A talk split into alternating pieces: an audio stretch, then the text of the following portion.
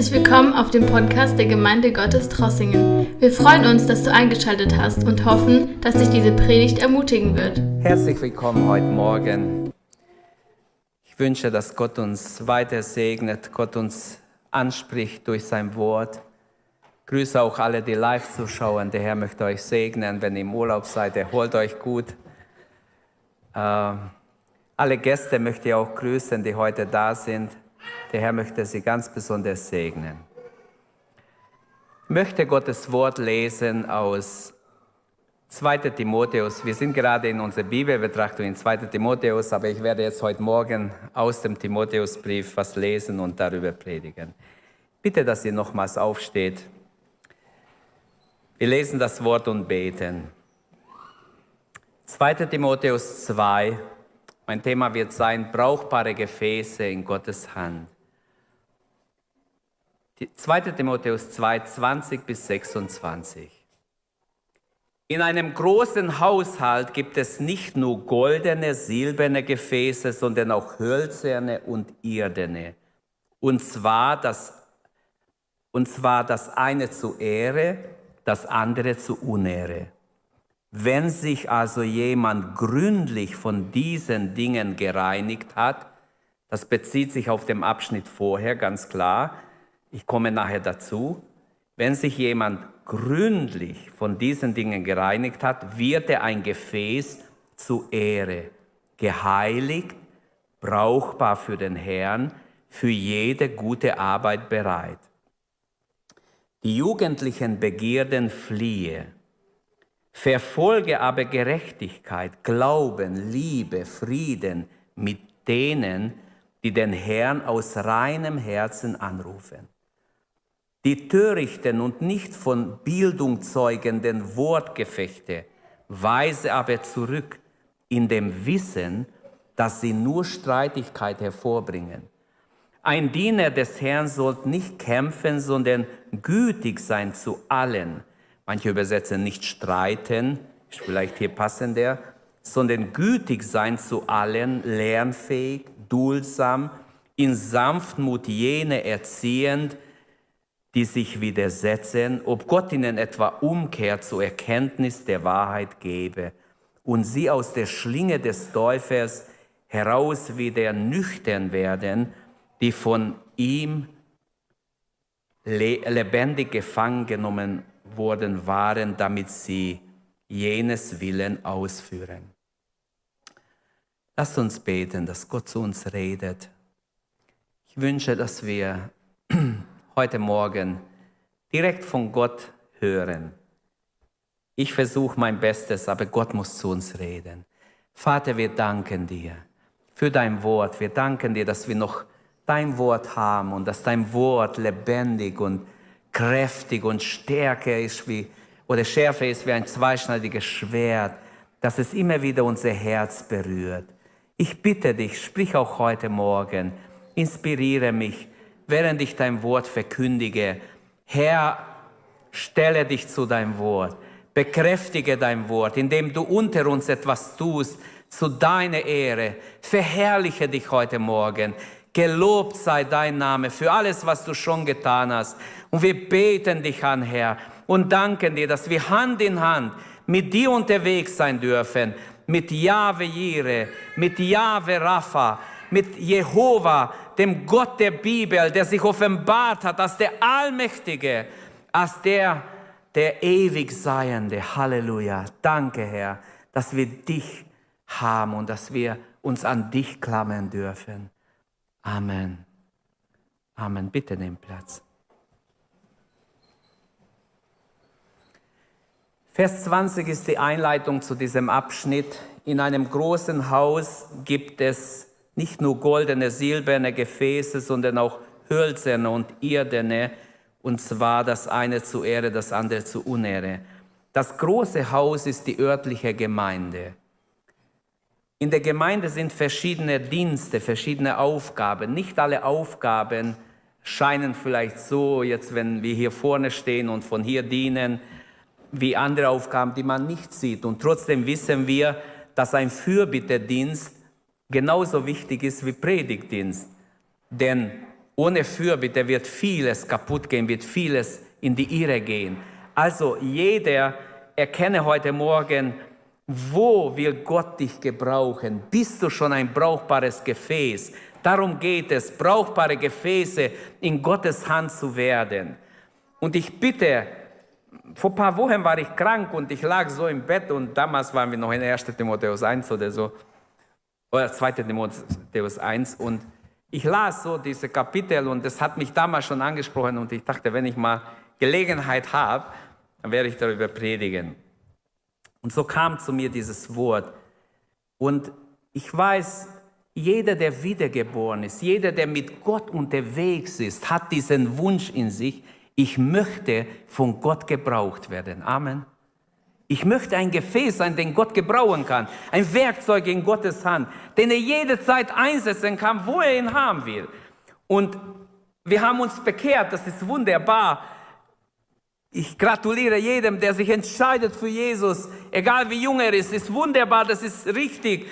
Das ist, was die Bibel ja, wozu er uns auffordert. Die Bibel fordert uns auf, uns zu Jesus zu bekehren, ganze Sache mit Gott zu machen. Und doch sollen wir nicht da stehen bleiben, sondern wir sollen weitergehen, mit Gott unterwegs sein, wie wir gesungen haben, Hand in Hand mit dem Herrn und brauchbare Werkzeuge in seiner Hand sein. Hier in diesem Abschnitt erfahren wir, es gibt auch negative Menschen, auch in der Gemeinde. Und manchmal müssen wir Abstand halten oder es nicht gut in Streitgespräche sich einzulassen. Manchmal kommen Menschen und wollen diskutieren. Manchmal rufen sie an und wollen diskutieren am Telefon. Und ähm, ich weiß noch, eines Morgens rief mich so ein ziemlich älterer Mann schon, aber er kam sich sehr heilig vor wahrscheinlich rief mich um, um 7.10 Uhr an oder so. Ich war in meinem Büro, ich stehe morgens nochmal früh auf und habe mich vorbereitet und, und hat gesagt, er, er hat eine Frage. Er hat nicht mal gesagt, Entschuldigung, dass ich so früh anrufe. Finde ich schon unanständig, weil wenn ich jemand anrufe um die Zeit und keine Not ist, dann würde ich sagen, du Entschuldigung, dass ich, äh, ich, muss, ich habe eine Not oder was weiß ich. Aber wenn jemand dich einfach anruft, 10 nach 7 und sagt, du, ich habe eine, eine Frage an dich, wie siehst du diese Bibelstelle da? Ich habe gesagt, du, ich äh, bin jetzt gerade mit, mit die Predigt beschäftigt, die ich halten muss in ein paar Stunden. Äh, viel Zeit habe ich nicht. Glaubt ihr mir, der hat mir eine Stunde aufgehalten. Der hat mit mir rumdiskutiert und hat mich angegriffen und hat, er hat sich so richtig hässlich benommen. Ein Mann, der vielleicht schon 70 war. Ist doch traurig, dass es sowas gibt. Ich habe immer wieder gesagt, hallo, ich möchte nicht auflegen, aber bitte lass es. Ich wollte nicht unverschämt sein und auflegen. Ich hätte auch sagen können, ich rede nicht weiter. Aber wisst ihr, es gibt Leute, die gerne streiten und sogar über heilige Dinge. Und er war sehr, sehr daneben, muss ich wirklich sagen. Der hat so Sonderansichten gehabt. Der war total daneben. Ich bin überzeugt davon. So gut kenne ich die Bibel, dass ich sagen kann zu dem Thema. Aber er ließ nicht nach bis ich gesagt habe, hallo, jetzt muss ich Schluss machen. Es tut mir leid, ich kann nicht weiterreden. Vielleicht war ich zu höflich, hätte ich viel früher Schluss machen sollen. Und nachher bist du auch aufgewühlt. Wieso hast du frei? Nachher kommst du im Gottesdienst, sollst du predigen. Okay, ich sage nur, es gibt wirklich negative Leute, die denken, sie dienen Gott. Aber sie haben sich nie gefragt, Herr, bin ich ein brauchbares Werkzeug? in deine Hand? Kannst du mich gebrauchen? Herr, was kann ich tun, damit ich ein brauchbares Werkzeug bin? Wichtig ist, dass jeder in dem Dienst ist, wo Gott ihn berufen hat. Dass wir mit der Gabe dienen, die Gott uns gegeben hat. Und je größer eine Gemeinde ist, umso vielfältiger sind auch die Mitglieder und desto wahrscheinlicher ist es, dass es auch Menschen gibt, die manchmal auch nicht einverstanden sind mit Lehren, die wir als Gemeinde vertreten und einfach sich dagegen stellen. Immer wieder kommt es wenigstens in größeren Gemeinden schon vor. Als Jüngerinnen und Jünger Jesu haben wir das Potenzial, ein brauchbares Gefäß in Gottes Hand zu sein. Jeder, jeder und jeder hat dieses Potenzial durch die Erlösung aber das Potenzial kann auch vergeudet werden, wenn wir bestimmte Eigenschaften in unser Leben nicht pflegen. Paulus denkt vielleicht hier, wenn er über Geräte oder über Gefäße spricht, er denkt zuerst an das Alte Testament. Im Heiligtum des Alten Testaments gab es ja ganz verschiedene Gefäße aus Gold gemacht. Die waren Gott geweiht, nur für den Gottesdienst, für nichts anderes was zugelassen. Wir wissen in Daniel 5, als äh, Belshazzar gefeiert hat mit seinen tausend großen Militärmännern und, und Minister, hat er besoffen die, die ganze, ähm, ähm, die ganze äh, goldenen Gefäße, die sie aus dem Tempel mitgenommen haben, nach Babylon holen lassen und daraus haben sie Wein getrunken und Gott wurde zornig. Er sah auf der Wand, Mene, Mene, Teke, Ufa sind, gewogen, gewogen, zu leicht erfunden. Noch heute Nacht kommt Daniel und legt ihm aus, Gott sagt, noch heute Nacht wirst du sterben. Und genau so war's. Die Feinde waren schon im Kanal drin. Sie waren schon am Einbrechen in die Stadt. Die Großen waren alle besoffen. Seine ganzen Militärmänner waren besoffen. Und sie waren schon unterwegs in die Stadt. Sie haben Gott beleidigt, weil die Gefäße, die Gott geweiht waren, entheiligt wurden. Und Leute, da ist eine Parallele zu uns. Im Neuen Testament sind nicht mehr goldene Töne und was weiß ich was für Gefäße. Wir sind die Gefäße. Du und ich, jeder Einzelne ist ein Gefäß vor Gott. Und darum geht es, dass wir brauchbare Gefäße sind. Ähm, die Aussage des Paulus in Vers 21 zeigt ganz klar, ähm, dass kein Mensch dazu bestimmt ist, Gefäße zu Unehre zu sein. Kein Jünger oder Jüngerin Jesu. Wenn sich nun eine von allen dem enthält oder reinigt, gründlich reinigt, wird er ein Gefäß sein, das für Würdiges bestimmt ist, geheiligt und brauchbar für seinen Besitzer, bereitgestellt für jedes gute Werk. Also wir können, wie können wir brauchbare Gefäße sein? Darum geht es. Und mein Appell hier ist, werde ein brauchbares Gefäß. Sag, hier bin ich Herr, ich möchte von dir gebraucht werden und ich werde mit der Hilfe Gottes zeigen, wie du es werden kannst. Ähm, jeder Gläubige sollte diese, sollte so unterwegs sein äh, in der Nachfolge, diesen Wunsch in sich tragen. Ich möchte von Gott gebraucht werden, ob im Gesang, im Reden, ob im Beten, ob ähm, indem ich Zeugnis gebe, jemand zu Jesus führe. In mir muss ein brennender Wunsch sein. Paulus sagt, in ihm ist dieser Wunsch. Er möchte von Gott gebraucht werden. Und er ist sich nicht zu schade, sich dafür hinzugeben. Drei Gedanken.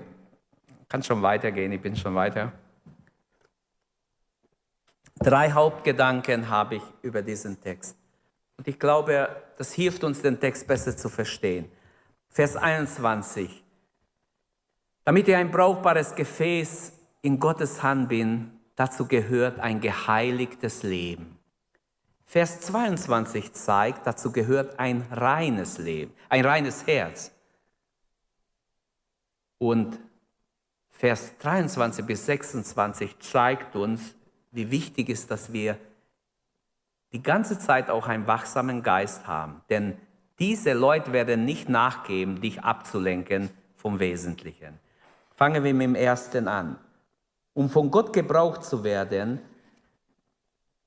dazu gehört ein geheiligtes Leben. Wenn sich also jemand gründlich von diesen gereinigt hat, wird er ein Gefäß zu ehren. Gott will zu seinem Gebrauch reine Gefäße. Er will nicht schmutzige oder verdreckte Gefäße oder unsaubere Gefäße. Vers 20 ähm, sagt es auch schon, aber Vers 21 ganz klar, wenn sich jemand gründlich, gründlich unterstreiche ich hier, weil wir sagen, ja, ich habe mich ja gereinigt oder ich halte mich ja fern, gründlich ist wichtig hier. Das Wort gründlich und das Wort wenn. Das Wort wenn ist eine konditionale Konjunktion hier und bedeutet, es ist eine Bedingung gegeben. Wenn, dann. Wenn nicht, dann auch nicht. Auch wenn in anderen Kulturen oft äh, äußere Dinge wichtig waren, in vielen Kulturen war bestimmte Ehre, Majestät und Ansehen von Menschen und was weiß ich, äußere Ideale wurden gefragt. In Israel war es wichtig, das hat mein Rabbi so gesagt, in Israel ist vor Gott zuerst mal die Reinheit wichtig. Und in der Gemeinde genauso. In der, Im Neuen Testament können wir sagen, wenn etwas wichtig ist vor Gott, ist es die Heiligkeit. Also Reinigung erfolgt im Alten Testament auf ganz verschiedene Weise. Da haben wir die Darbringung von Opfer. Man reinigt sich, indem man opfert, indem man Waschungen durchmacht, indem man sich besprengen ließ. Ein gereinigtes Leben ist etwas, was Gott heute sucht. Findet er es bei mir? Findet er es bei dir? Ein gereinigtes Leben.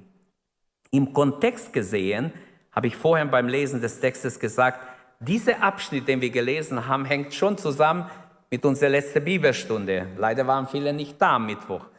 Noah hat es wunderbar ausgearbeitet, wie Paulus dort schreibt und warnt vor falscher Lehre. Er zeigt, dass falsche Lehre, er hatte fünf Punkte, Verwirrung der Zuhörer bewirkt, bringt Schande über den falschen Lehrer, ich habe es mir notiert, führt zu Gottlosigkeit, breitet sich schnell aus und erschüttert manche im Glauben. Wenn falsche Lehre in der Gemeinde kommt, davon müssen wir uns reinigen, trennen. Darum geht es hier. Es geht um dogmatische Reinheit in erster Linie in diesem Abschnitt. Es gibt viele andere Stellen über Heiligung, Heiligkeit und so weiter, aber dieser Abschnitt zeigt, wie wichtig ist, dass saubere Lehre in der Gemeinde ist und nicht Vermischung von alle möglichen Meinungen. Wie geschieht im Ganzen diese Reinigung? Wie geschieht die Reinigung? Wir haben schon irgendwo gehört durch das Blut Jesu schon heute Morgen, 1. Johannes 1,7, das Blut Jesu reinigt uns von allen Sünden und unser Herr hat sich hingegeben, er hat sein Blut vergossen. Wir gedenken auch im Abendmahl nachher, wie er sich hingegeben hat zu unserer Erlösung. Ähm, Manchmal geschieht die Reinigung auch durch Leiden, durch Anfechtung. Wir gehen durch schwierige Zeiten.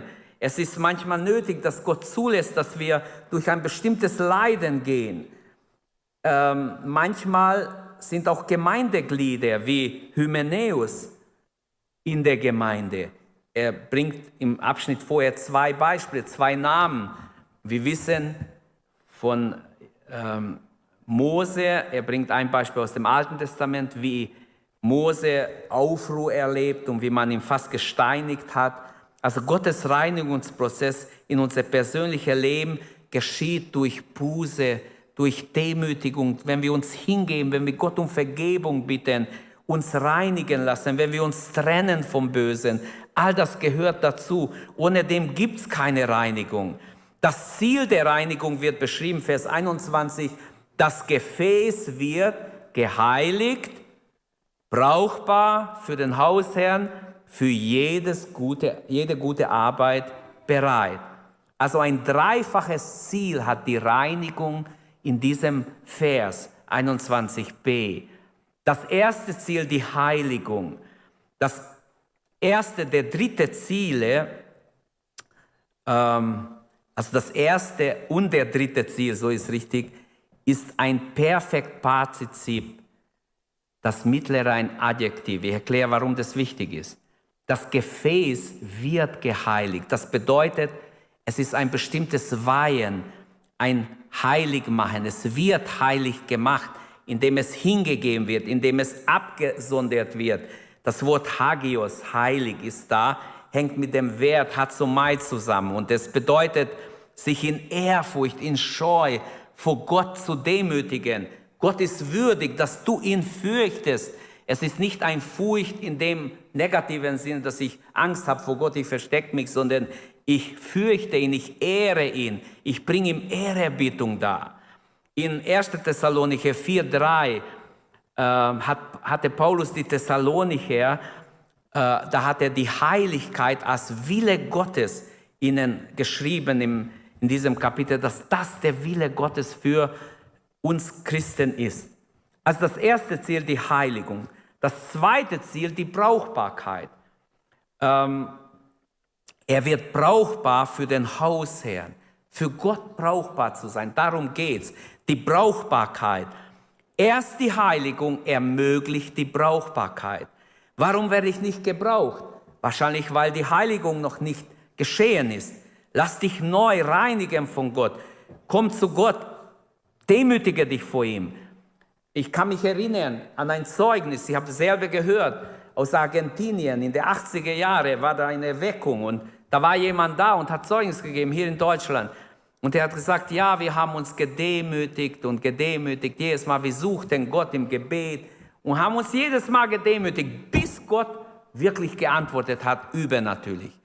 Und viele, viele, viele, tausende Menschen haben sich bekehrt. Ich glaube, dass eine ganz große, ähm, wichtige Sache ist, dass wir uns demütigen vor Gott, dass wir uns beugen vor Gott. Paulus größte Herzenswunsch ist, dass er von Gott gebraucht wird. Aber er ist ein demütiger Mensch und Gott kann ihn gebrauchen. Nur wiedergeborene, geistlich gesinnte Menschen können nützlich sein in Gottes Haus. Aber das ist das zweite Ziel der Reinigung, die Brauchbarkeit. Und das bringt uns zum dritten Ziel dann, für jede gute Arbeit bereit. Nein, ich will nur das machen oder ich will nur das machen. Ich arbeite nur hiermit. Nein, Gott möchte uns so weit haben, dass er uns für alles, wo er uns nützen will, nützen kann. Bin ich überzeugt. Dass Gott dich auch für Dinge benutzen kann, wo du noch nie geträumt hast. Denn Gott will absolute Hingabe, für jede gute Arbeit brauchbar oder bereit. Das als Adjektiv bedeutet dieses, dieses Zusammenhang, es geht um die Zubereitung, die Ausrüstung äh, des Gefäßes, also des Jüngers oder der Jüngerin, die Ausrüstung. Im dritten Ziel ist ja die Befähigung für den Dienst. Ähm, es geht um die Beschaffenheit, die Fähigkeit eines Menschen, durch seine Hingabe, durch seine Heiligung und durch seine Bereitstellung für den Herrn kann Gott ihn benutzen, wo er ihn gerade braucht. Bist du bereit, von Gott für den Dienst im Reich Gottes benutzt zu werden? Zu jedem guten Werk zubereitet. Kann auch übersetzt werden. Sind wir gereinigt? Sind wir geheiligt? Stehen wir Gott zur Verfügung? Sind wir ausgerüstet? mit der Kraft des Heiligen Geistes jederzeit von Gott gebraucht zu werden, Gottes Werk zu tun, kann Gott mit dir rechnen? Du kannst mit ihm rechnen. Ich kann auch mit ihm immer rechnen. Mit Gott können wir rechnen. Aber kann er mit uns rechnen? Liebe Geschwister, ja oder nein? Kann er mit uns rechnen? Sind wir bereit zu sagen, hier bin ich Herr, du kannst mich gebrauchen, ich will von dir gebraucht werden. Und das bringt uns zum zweiten Hauptgedanken, zu Vers 22. Um brauchbar zu sein, gehört, habe ich gesagt, ein geheiligtes Leben, aber auch ein reines Herz. Unser Herz muss rein bleiben. Auch wenn ich geheiligt wurde, kann mein Herz schnell versündigt oder verschmutzt werden. Gerade in unserer Zeit, wo so viel sexuelle Begierden an alle Ecken angeboten werden, die jugendlichen Begierden fliehe, Verfolge aber Gerechtigkeit, Glaube, Liebe, Frieden mit denen, die den Herrn aus reinem Herzen anrufen. Wer bist du als Christ? Ähm, wie siehst du dich? Was ist deine Identität? Wer bist du als Christ? Woran kann man erkennen, dass du Christ bist? Hast du ein reines Herz? Das erste Attribut von einem reinen Herz wird in dem Befehl deutlich, fliehe. Fliehe die, Lust, die jugendlichen Begierden. Ein Mensch Gottes ist ein Fliehender. Das passt vielleicht oder passt manchen nicht vielleicht. Doch, wir sind ständig am Fliehen vor manche schlechte Dinge. Muss ich am Fliehen sein, genau wie Josef. Er steht schon in Sprüche 3,7. Fürchte den Herrn und fliehe vor dem Bösen.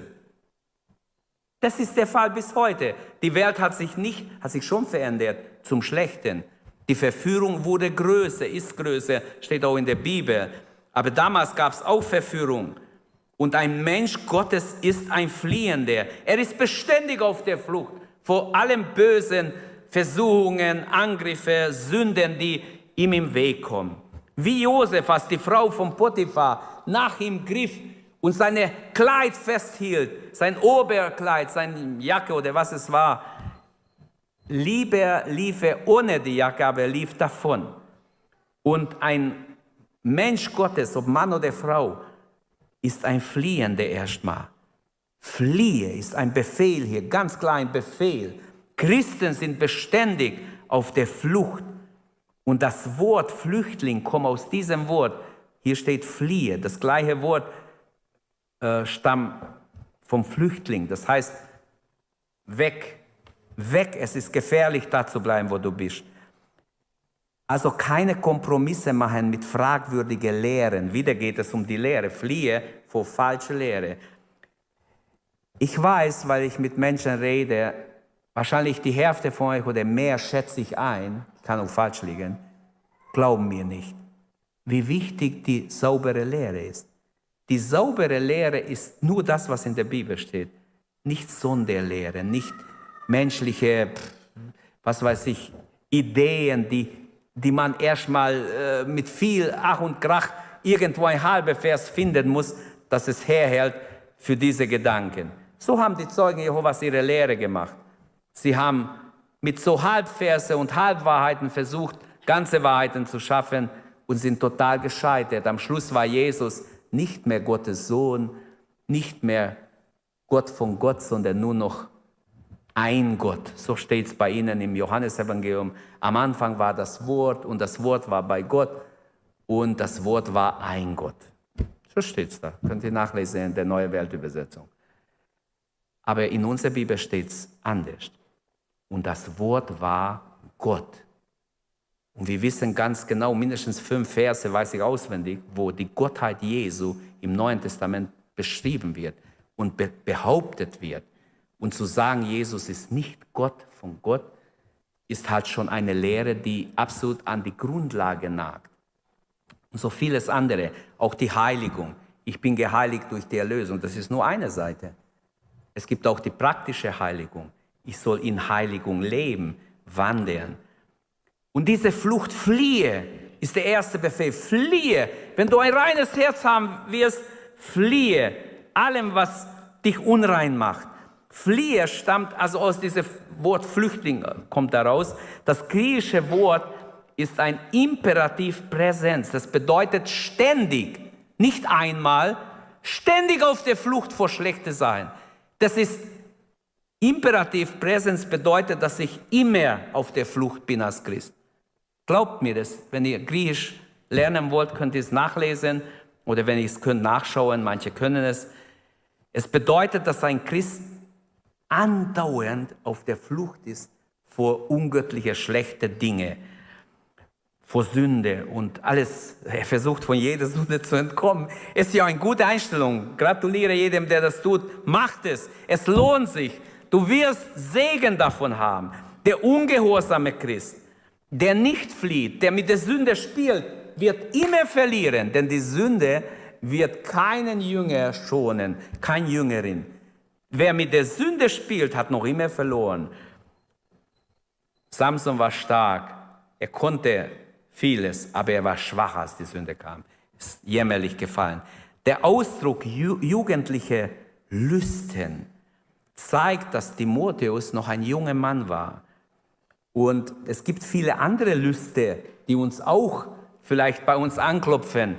Aber er, meint, er nennt hier dieses eine. Es gibt auch Stolz, Streben nach Macht, Ehre, Ansehen, was weiß ich, was alles so für Ambitionen die Leute haben, Eifersucht, Neid und so weiter. All diese Dinge, fliehe vor ihnen, fliehe vor ihnen. Sie machen dich kaputt. Sie fliehe und Nochmals komme ich zu diesem Ausdruck jugendlichen Begierden. Aus drei Gründen, aus wenigstens drei Gründen fliehe. Um deinetwillen, damit du nicht beschmutzt wirst, um der Gemeinde willen, denen du, dem du dienst, um das Reich Gottes willen, wo du mitarbeitest, und um Gottes willen, weil Gott es gesagt hat. Das sind schon drei gute Gründe, die dir Kraft und Mut geben, es zu tun. Ein wiedergeborener Christ, der nicht die Sünde flieht, wird immer von der Sünde eingeholt. Leute, ich weiß, was ich rede. Es ist so, ich mache ein Ausrufezeichen dahinter. Jeder wird von der Sünde eingeholt, der nicht davor flieht.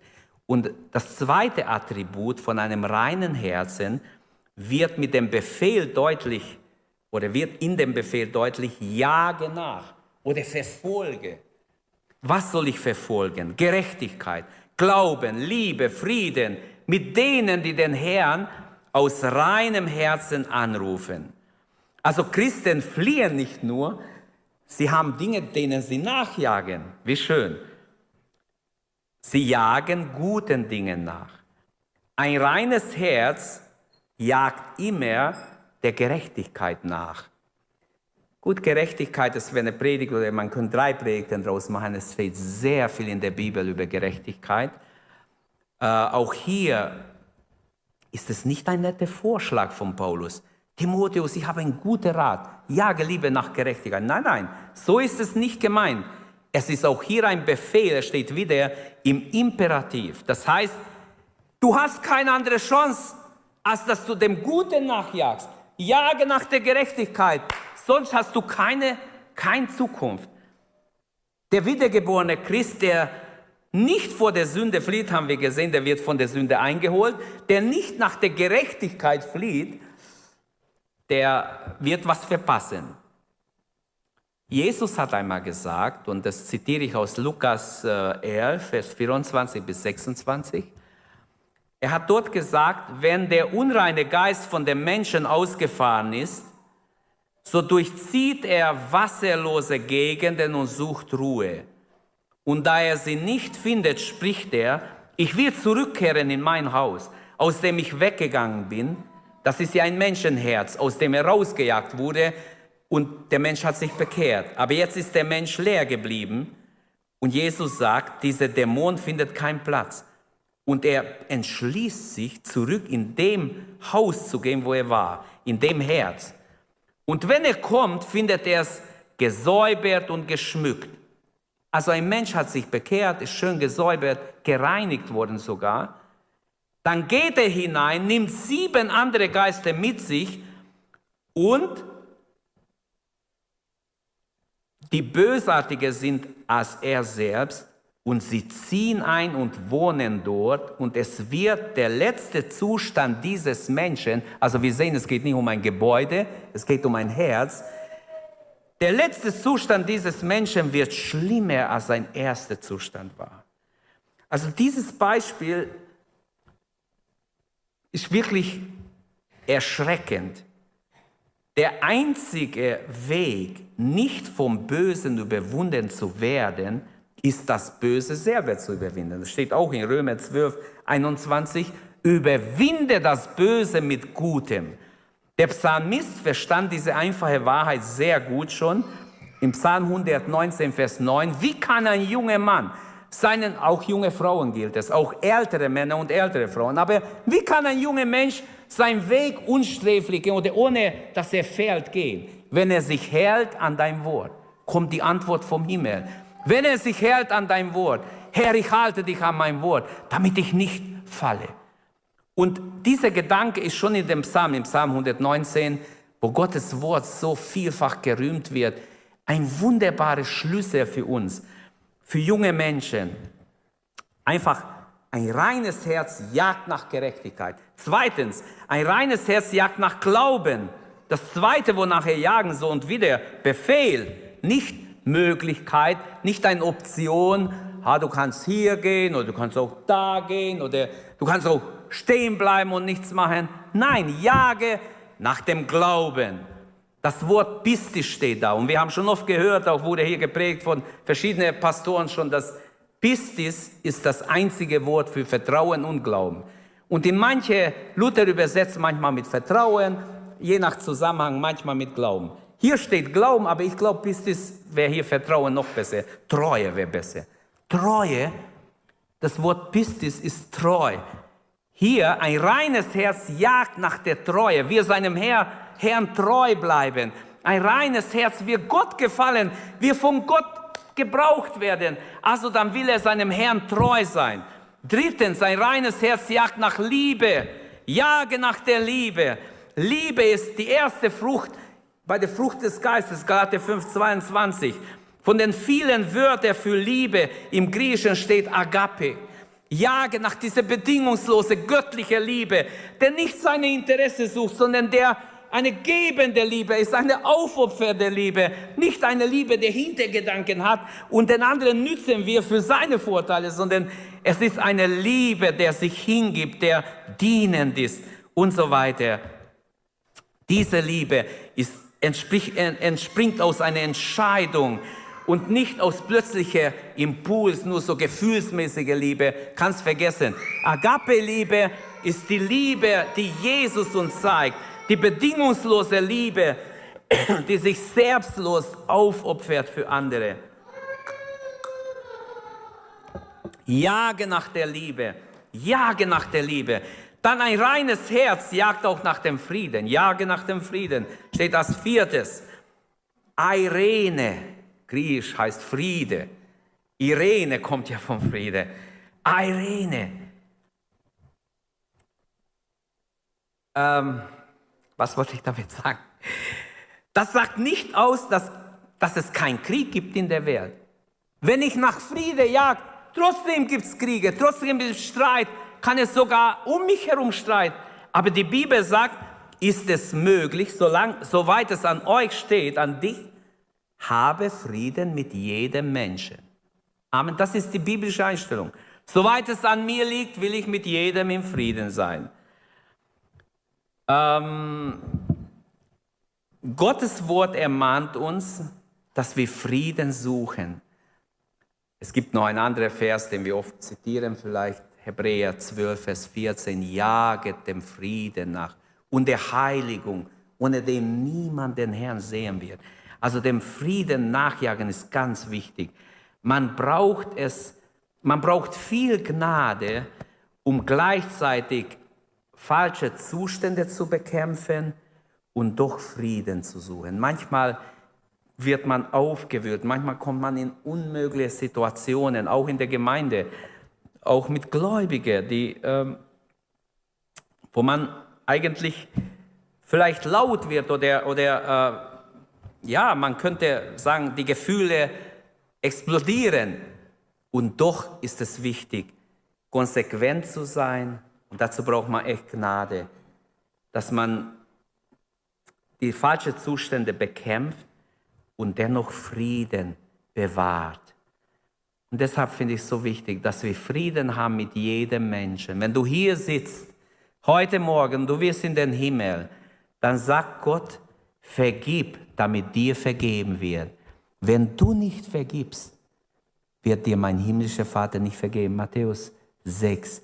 Und es ist so wichtig, dass unser Leben wirklich auf dem Altar liegt und dass wir auch denen vergeben, die uns wehgetan haben oder die uns vielleicht Böses getan haben, dass wir sie segnen. Die Bibel sagt, segnet die euch fluchen. Gibt es Menschen, die dich fluchen? Segne sie.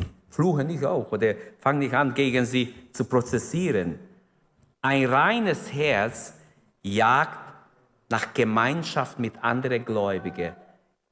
Hier sagt Paulus dem Timotheus, ähm, dass er nachjagen soll, also Gemeinschaft haben soll mit denen, die den Herrn anrufen, aus reinem Herzen. Die Umschreibung eines echten Christen. Wir rufen Gott an von Herzen. Amen. Aber dann sollte unser Gebet etwas feuriger sein, ist mein persönlicher Sicht wenigstens. Wenn wir beten, dann sollten wir alle beten und nicht rumgucken und dich ablenken und irgendwas machen. Wenn wir beten, sollten wir beten. Wenn wir singen, sollten wir singen. Und wenn wir predigen, sollen wir predigen. Und wenn Gott zu uns redet, sollen wir gehorchen. Geschwister, diese gleichgültige Haltung stinkt dem Herrn. Ein Lauwarmen spuckte aus seinem Mund. Offenbarung 3, Vers 14 bis 22. Die Laodicea-Gemeinde kann er nicht haben, weil sie lauwarm sind, weil sie alles wollen. Kaltes und warmes geht nicht. Suche den Herrn mit denen, die reines Herzen sind, die den Herrn anrufen vor einem reinen Herzen. Der Ausdruck betont den Herrn anrufen. Es ist auch hier dieser Ausdruck bei Paulus. Wer den Namen des Herrn anruft, Römer 10, der wird gerettet werden. Jeder sollte zuerst mal zur Rettung Jesu Namen anrufen. Bei der Bekehrung. Wir rufen den Namen Jesu an. Wir geben unser Leben Jesus. Wir rufen seinen Namen an und jeder, der ehrlich zu Gott ruft, der wird gerettet. Das ist die Verheißung. Gott ist reich. Für die, die ihn anrufen, ist er reich. Er hat genug für die, die ihn anrufen. So steht es geschrieben. Gott ist nicht, oh, jetzt ruft mich jemand, ich habe nichts. Ich kann ihm nichts geben. Das sind menschliche, schwache Bilder, die man vielleicht über Gott hat, nicht biblische Bilder. Gott ist reich für alle, die ihn anrufen. Probier es doch aus. Rufe doch Gott jeden Tag an. Bete ihn an und du wirst sehen, er ist reich zu geben. Kommen wir zum letzten Gedanken. Ein brauchbares Gefäß. Um ein brauchbares Gefäß zu sein, dazu gehört ein wachsamer Geist. Und diese Verse möchte ich eigentlich kurz nur ansprechen.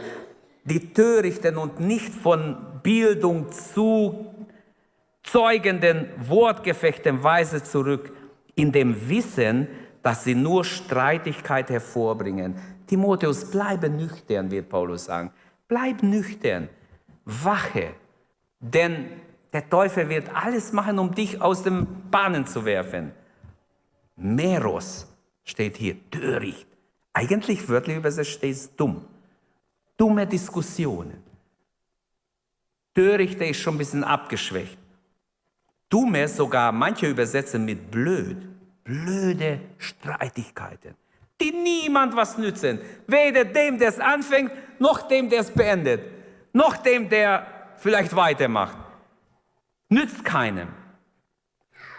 Schlachter übersetzt es mit Unverständigen, äh, aber das Wort ungelehrt ist drin. Also es sind Diskussionen von ungelehrten Menschen, die die Materie gar nicht verstehen, wollen es aber lösen. Und das sieht man oft. Die, die keine Ahnung haben, wissen am meisten. Die, die manches verstanden haben, merken, wie wenig ich weiß. Und so ist es auch mit Wort Gottes, wenn man bestimmte Dinge erkennt. Mensch, was könnte noch, was ist noch alles dahinter? Was ich nicht verstanden habe. Paulus sagt, dass auch sein Stückwerk, sein Erkenntnis nur Stückwerk ist. Unser alle Erkenntnis ist Stückwerk. Und manchmal merke ich Leute, die nicht mal ein bisschen gekratzt haben an der Bibel, wissen am besten, wie es ist. Schade um sie abzuwenden. Dazu gehört ein wachsamer Verstand. Bleibe wach. Wache, denn diese Dinge begegnen die, sie begegnen uns überall. Timotheus, hier sind einige Regeln, die du anwenden kannst als Diener. Hier steht wieder im Vers 24, Diener, Dylos, Sklave. Als ein Sklave des Herrn, wende diese Methode an. Ein Knecht des Herrn soll nicht streitsüchtig sein. Er soll freundlich sein. Also wichtig, keine Unterschiede machen, zu allem freundlich sein. In Lehren geschickt. Also das Wort muss er kennen, er muss, sonst kann er nicht lernen. Alten und Jungen vielleicht nahe sein, versuchen, ihnen es irgendwie beizubringen. Das Böse ertragen können, das ist schon schwerer. Wenn man Böses ertragen muss, wenn jemand dir wehtut oder dich wer weiß wie nennt oder dich ablehnt, dir böse ist, trotzdem Böses ertragen können, gehört zu den Charaktereigenschaften eines Diener Gottes. Also bleib wachsam. Leute werden böse zu dir sein, trotzdem nicht durchdrehen, ruhig bleiben, ertragen, wie der Herr ertragen hat. Nicht gleich beleidigt sein und zurückschlagen oder sich zurückziehen, eingeschnappt sein ohne alles gut zu heißen, trotzdem äh, in Liebe alles ertragen. Mit Sanftmut die Widerspenstigen zurechtweisen. Die Wahrheit darf man auch denen sagen. Aber er, er sagt in Sanftmut, weil sonst reizen sie ja noch mehr, sonst drehen sie ganz durch. Unser Herr ist sanftmütig und auch wir, seine Diener, sollen sanftmütig sein. Mögen wir es alle lernen. Ich möchte es lernen. In allen Situationen, egal wie herausfordernd es ist, einfach sanftmütig zu sein.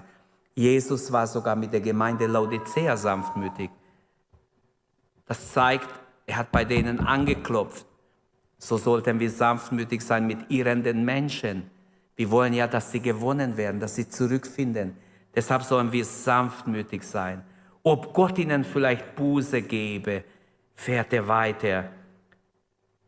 Weil, ob Gott ihnen Buße gebe, schränkt das nicht Gott ein?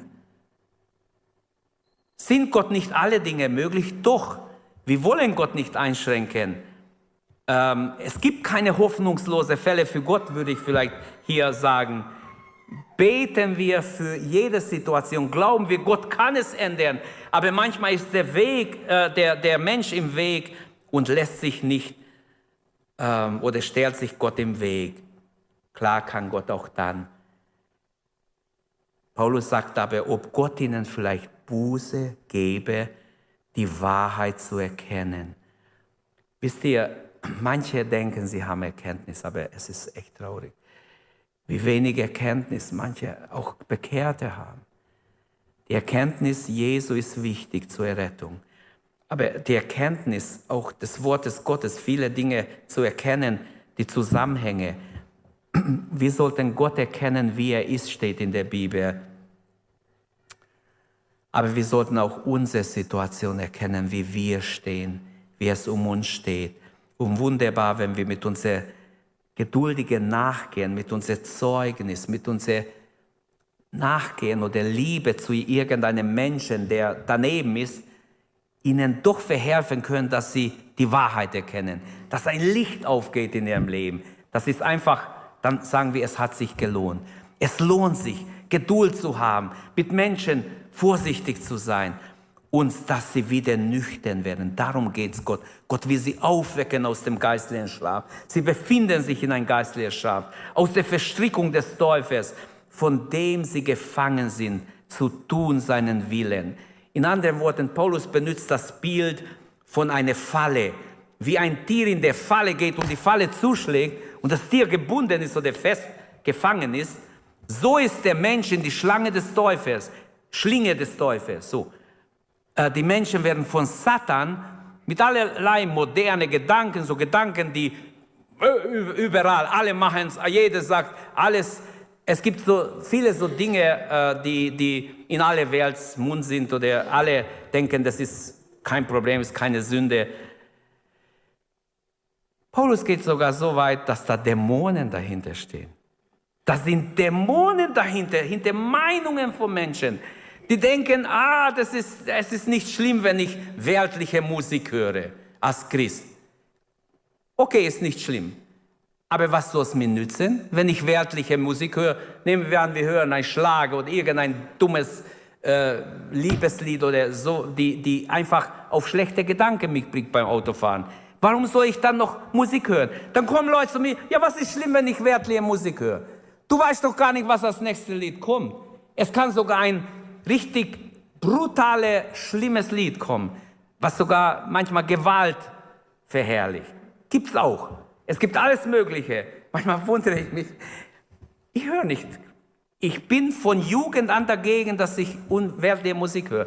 Trotzdem im Radio hörst, hörst eine Nachricht, dann kommt eine schlechte Musik oder irgendein komischer Text. Manchmal lache ich oder denke, Mensch, wie können die Menschen so arm sein, dass sie sowas besingen? Aber Lass mir einfach sagen, mir geht es nicht um ihre Musik, das ist ihre Sache. Mir geht es um uns. Wir wollen Werkzeuge in Gottes Hand sein, brauchbare Gefäße und sind nicht gereinigt, sind nicht geheiligt, sind nicht klug, mit all diesen Dingen umzugehen. Und merken nicht, Satan benutzt auch Musik bei manchen, um sie in die Falle zu locken, benutzt andere Dinge, Internet und, und die ganze Social Media, um sie in die Falle zu locken. Hier, Timotheus wird aufgefordert. Es wird nicht gesagt, dass sie aus der Falle kommen. Vielleicht kommen sie raus. Gib ihnen eine Möglichkeit. Tu, was du kannst, damit, wenn noch jemand gerettet wird, gerettet wird. Jesus ruft immer noch Menschen und ist bereit, aus der Schlinge Satan sie zu retten. Das ist klar, das ist hier im Text. Er rettet noch aus der Schlinge des Teufels, egal wie die Schlinge heißt, egal wie diese Sünde heißt, die dich gefangen hält. Er geht am Zoll vorbei, Matthäus sitzt da und macht sein Geschäft. Er ist total ein Mammon-Diener. Folge mir nach, sagt Jesus und geht weiter, schaut ihn gar nicht lange an. Schaut ihm vielleicht in die Augen, folge mir nach und geht. Der lässt alles stehen, heißt es in der Bibel. Könnt ihr nachlesen in Evangelien. Er lässt alles stehen und folgt Jesus ohne Wenn und Aber nach und wird der Evangelist Matthäus, der uns das wunderbare Evangelium für Juden geschrieben hat, in Aramäisch mit x alttestamentliche Stellen, das uns auch hilft, das Neue Testament besser zu verstehen. Er verbindet es mit mindestens, ich weiß nicht, also 57 Stellen, mindestens, aber wahrscheinlich sind es auch noch mehr, vom Alten Testament, wo ganz klar ähm, Jesus gezeigt wird. Also er schreibt es den Juden. Ich will nur sagen, wenn Matthäus nicht gefolgt wäre, Gott hätte jemand anders nehmen können. Aber so sind noch andere ihm gefolgt. Und diese Radikalität erwartet Jesus immer noch. Diese Radikalität, folge mir. Lass diese Geldteufel, den Mammon, wo er ist, lass ihn stehen. Auch im Blick auf unerrettete Menschen gilt auszuharren, zu beten. Die Verheißung ist da. Jesus ist Sieger. Er ist imstande, sie zu retten. Bete weiter für deinen Mann, für deine Frau, wer nicht gerettet ist in deiner Familie, deine Kinder. Beten wir weiter. Werft euer Vertrauen nicht weg. Das ist Gottes Wort. Wer seine große Belohnung hat, Gott will belohnen, aber er kann manchmal nicht, weil man sein Vertrauen viel zu früh wegwirft. Werft euer Vertrauen nicht. Geduld habt ihr nötig. Wir geben zu schnell auf, in anderen Worten. Damit wir den Willen Gottes tun, brauchen wir Geduld. Möge Gott uns helfen, dass wir geduldig sind, damit wir die Verheißung empfangen können. Mit dieser Gewissheit, Jesus ist Sieger, gehen wir durchs Leben, gehen wir mit Sanftmut mit den Dingen um, die uns begegnen. Und gerade in der Anfechtung der Endzeit, in so eine unsichere Welt, wo du nicht weißt, was heute, morgen passiert, ist es wichtig, dass wir tun, was in Offenbarung 12, Vers 11 steht. Sie haben, dort ist die Rede vom Satan, sie haben Satan überwunden. Wie? Durch des Lammes Blut und durch das Zeugnis ihres Wortes. Fassen wir zusammen. Gott sucht brauchbare Gefäße. Wie können wir brauchbare Gefäße werden? Wir haben diese drei Gedanken gesehen. Ich würde mich freuen, wenn jeder heute sich Zeit nimmt, eine halbe Stunde sich hinsetzt alleine vor Gott und fragt, Herr, bin ich ein brauchbares Gefäß? Was hindert mich, ein brauchbares Gefäß zu sein? Bin ich geheiligt? Ist mein Leben geheiligt? Ist mein Herz rein? Lebe ich wachsam in dieser verführerischen Zeit? Lebe ich wachsam? Kann mich Gott gebrauchen? Ich habe am Anfang gesagt, Gott will reine Gefäße, die er gebraucht. Sind wir gereinigt? Sind wir geheiligt? Stehen wir Gott zur Verfügung? Kann dich Gott benutzen? Es gilt bis heute, wenn nun jemand sich reinigt von solchen Leuten, der wird ein Gefäß sein zu ehrenvollen Gebrauch, geheiligt für den Hausherrn brauchbar und zu allen guten Werken bereit. Amen. Amen. Lasst uns aufstehen. Was ist deine Antwort an Gott?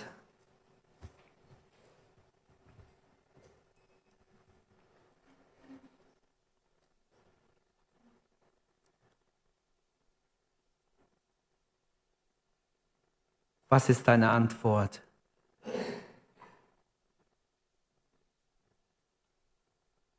Hast du diesen tiefen Wunsch, Herr, gebrauche mich, benütze mich. Lasst uns ins Gebet gehen. Sage Gott, was dir wichtig ist jetzt. Weihe dich Gott.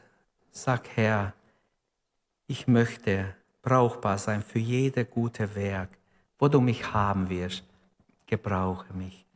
Vater, wir danken dir in Jesu Namen. Danken wir, dass dein Wort immer noch uns ruft zu Hingabe, zu Reinigung, zu Heiligung, zu Wachsamkeit. Danke, Herr. Danke, dass du uns aufforderst, dass wir im Glauben vorwärts gehen, dass wir mutig sind, dass wir dir vertrauen, dass wir mit dir rechnen in jeder Situation. Danke, Herr, dass du Menschen rufst heute Morgen. Herr, dass du Gefäße suchst, die brauchbar sind in deiner Hand.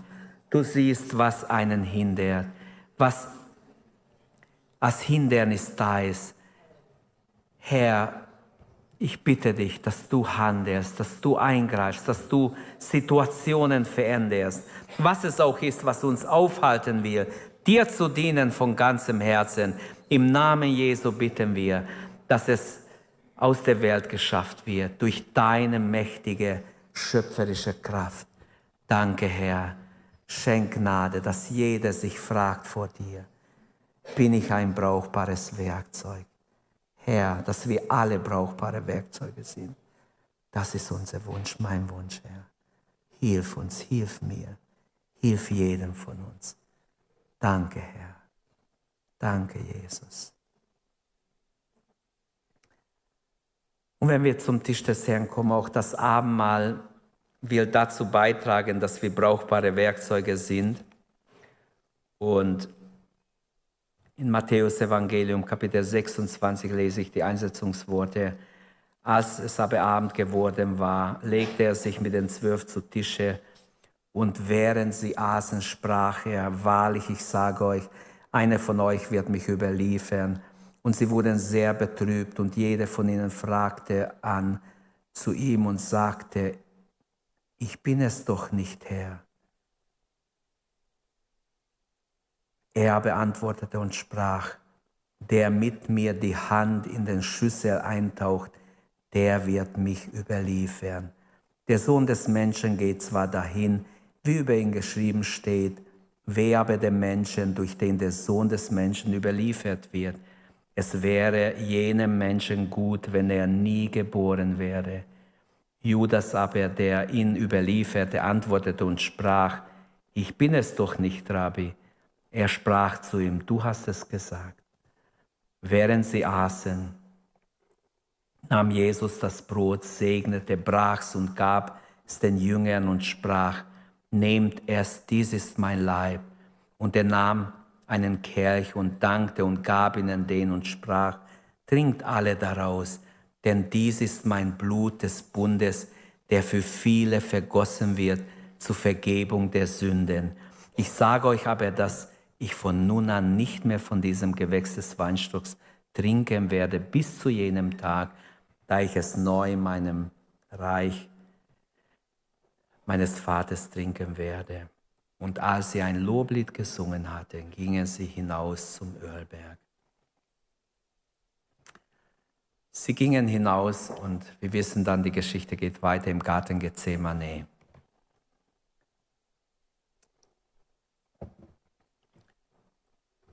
Das Abendmahl, warum feiern wir das Abendmahl? Es erinnert uns, wie Jesus sich hingegeben hat an seinen Tod.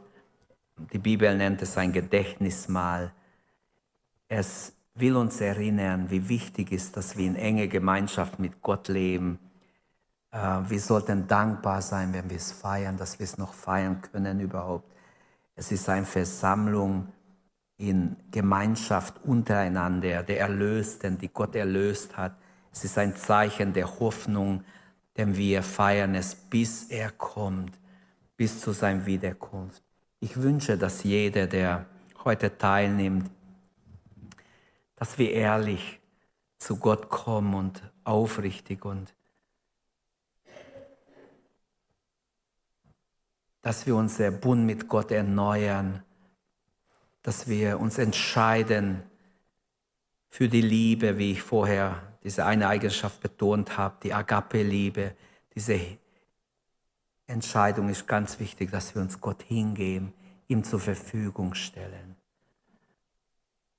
Herr, wir bitten, segne du das Brot, das wir nehmen. Wir bitten, Herr, dass jeder Einzelne, der kommt, wirklich demütig und abhängig von dir ist und Herr, wir brauchen dich. Wir erinnern uns an dein Leib, der zerbrochen wurde für uns. Danke, Herr, dass du bereit warst, alles für uns zu tun. Dein Wille soll auch heute geschehen. Dein Name sei gepriesen werden. Gelobt und gerühmt sei dein Name, Herr. Danke, dass wir noch teilhaben dürfen. Herr, auch dein Blut spricht Besseres wie Abes Blut. Abes Blut schrie nach Rache. Dein Blut schreit nach Vergebung. Du hast gesagt, Vater, vergib ihnen. Sie wissen nicht, was sie tun. Vergib, Herr, und hilf uns, dass wir durch das Abendmahl ganz neu gestärkt werden, in unserer Nachfolge brauchbare Gefäße für dich zu sein, zu deiner Ehre. Danke, Herr, wir geben uns dir hin. Segne auch jetzt unsere Teilnahme und die Gemeinschaft miteinander. Amen. Danke, dass du unsere Predigt angehört hast. Wenn dich die Botschaft angesprochen hat, dann teile sie gerne mit deinen Freunden und Bekannten, dass auch sie diese Predigt hören können. Wir wünschen dir Gottes Segen.